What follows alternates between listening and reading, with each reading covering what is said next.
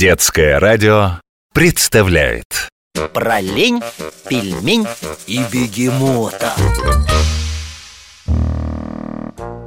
Кар, до чего народ дошел?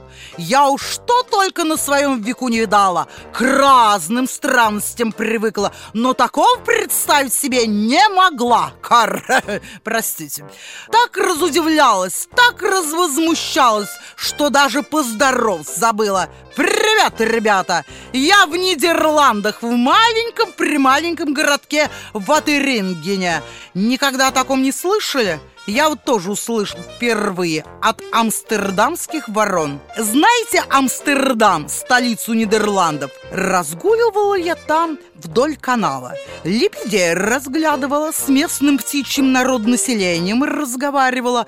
Они посоветовали мне сюда, в Этеринген, отправиться. Зачем?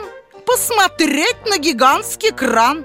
Да нет, не подъемный, а водопроводный – они это называют скульптуры, Хар. Я вот смотрю, не понимаю, скульптура она что должна делать? Задумались? Стоять она должна, а где? Правильно, на земле или на другой горизонтальной поверхности. А этот кран, он прямо из стены торчит. Говорит, ничего странного? Правильно, если это обыкновенный водопроводный кран, который для мытья предназначен, ему, конечно, из стены положен торчать.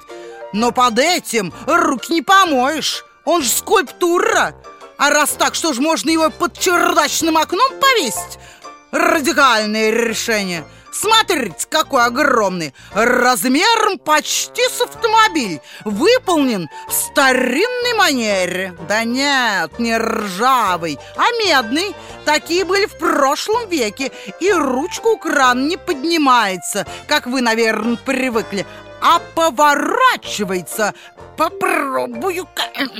Может, не зря он тут на улице висит. Вдруг все-таки откроется, водичка потечет Тогда понятно будет, какая польза от такого его странного положения. Человек под ним может встать в полный рост, например, лет, жарко стал прохожим, спотел, встал под кран, охладился, или вот я. Летел издалека, душ принять негде, а вот под краном сейчас приму не верите? Ха, ладно, а машин помыть прям под ним одна припаркована. Грязное по самое ветровое стекло. Разрешайте? Попробую.